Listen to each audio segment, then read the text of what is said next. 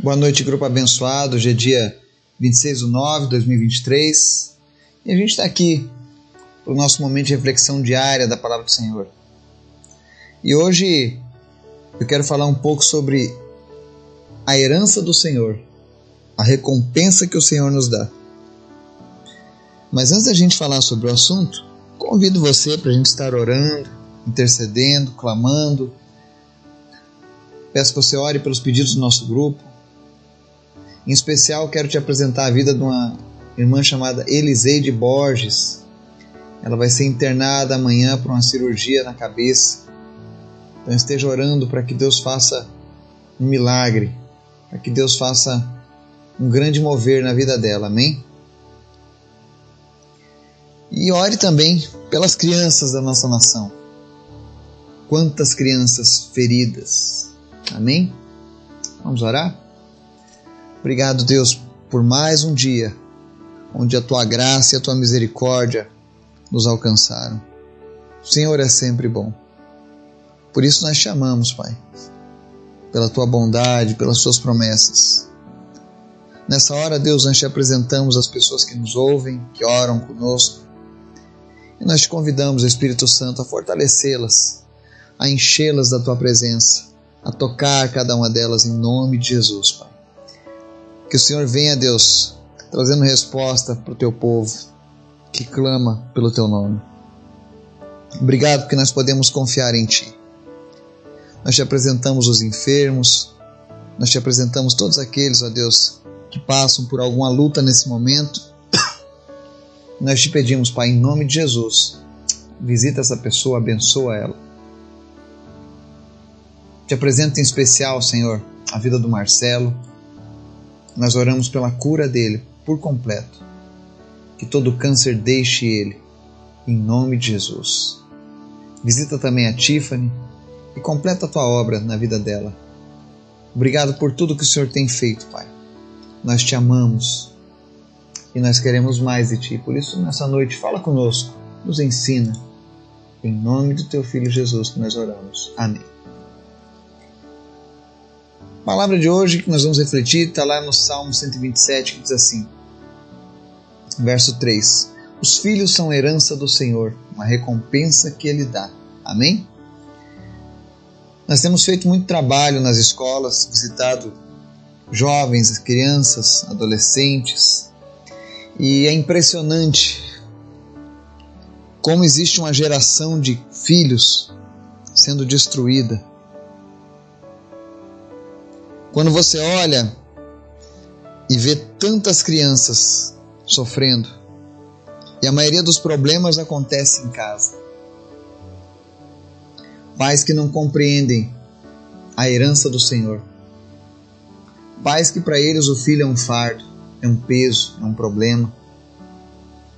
Pais que para fugirem da sua responsabilidade acabam maltratando seus filhos. Infelizmente, eu tenho convivido e conhecido esse lado tão terrível do nosso Brasil. Hoje nós tivemos um dia muito intenso na escola da cidade. Muitas crianças, muitas crianças, apesar de novas, mas já sofrendo as consequências da dureza deste mundo, especialmente do pecado. Mas Deus é bom, porque Ele tem nos concedido a graça de reparar esses coraçõezinhos quebrados. Mas há um ataque contra a herança do Senhor nessa terra, contra a ideia dos filhos. Eu vejo ultimamente as pessoas que defendem o aborto criando uma série de narrativas para o aborto. Ah, meu corpo, minhas regras. Ah, porque o bebê ainda não é um ser humano. Ah, porque depois de tanto, de, com certos meses ainda não é nada. E eu quero compartilhar um texto que está lá no livro de Lucas 1, do 39 ao 45, para reflexão das pessoas que pensam acerca do aborto. Diz assim: Naqueles dias Maria preparou-se e foi depressa para uma cidade da região montanhosa da Judéia onde entrou na casa de Zacarias e saudou Isabel. Quando Isabel ouviu a saudação de Maria, o bebê agitou-se em seu ventre. Isabel ficou cheia do Espírito Santo. Em alta voz exclamou: Bendita é você entre as mulheres, e o bendito é o filho que você dará à luz. Mas por que sou tão agraciada ao ponto de me visitar a mãe do meu Senhor? Logo que a sua saudação chegou aos meus ouvidos, o bebê que está em meu ventre agitou-se de alegria. Feliz é aquela que creu que se cumprirá aquilo que o Senhor lhe disse. Amém? Aqui nesse texto tão impressionante da Bíblia, muitas vezes as pessoas relembram apenas sobre Maria carregando no ventre o menino Jesus, mas o que eu quero chamar a atenção para aqueles que defendem que o feto não é um ser que o feto não é uma vida ainda. Um feto de seis meses, João Batista, na barriga de Isabel, ele sentiu a presença do Espírito Santo que estava em Maria, através da vida de outro feto, Jesus, talvez ali com menos de um mês de vida. Isso é uma prova bíblica. É uma prova bíblica de que independente da idade do feto, do desenvolvimento. Eles sentem. Eles são seres que possuem uma vida.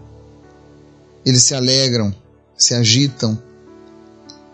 E essa história tão linda da Bíblia relata um bebê de seis meses que se agita ao sentir a presença de Jesus. É por isso que os filhos são herança do Senhor. Os filhos são a nossa maior recompensa. E nós devemos lutar por eles. Devemos lutar pelas nossas crianças. Que o Espírito Santo de Deus venha te trazer a memória, motivos de oração. Ore pelas escolas, ore pelos nossos jovens. Ore para que os nossos filhos vivam os propósitos do Senhor nas vidas deles.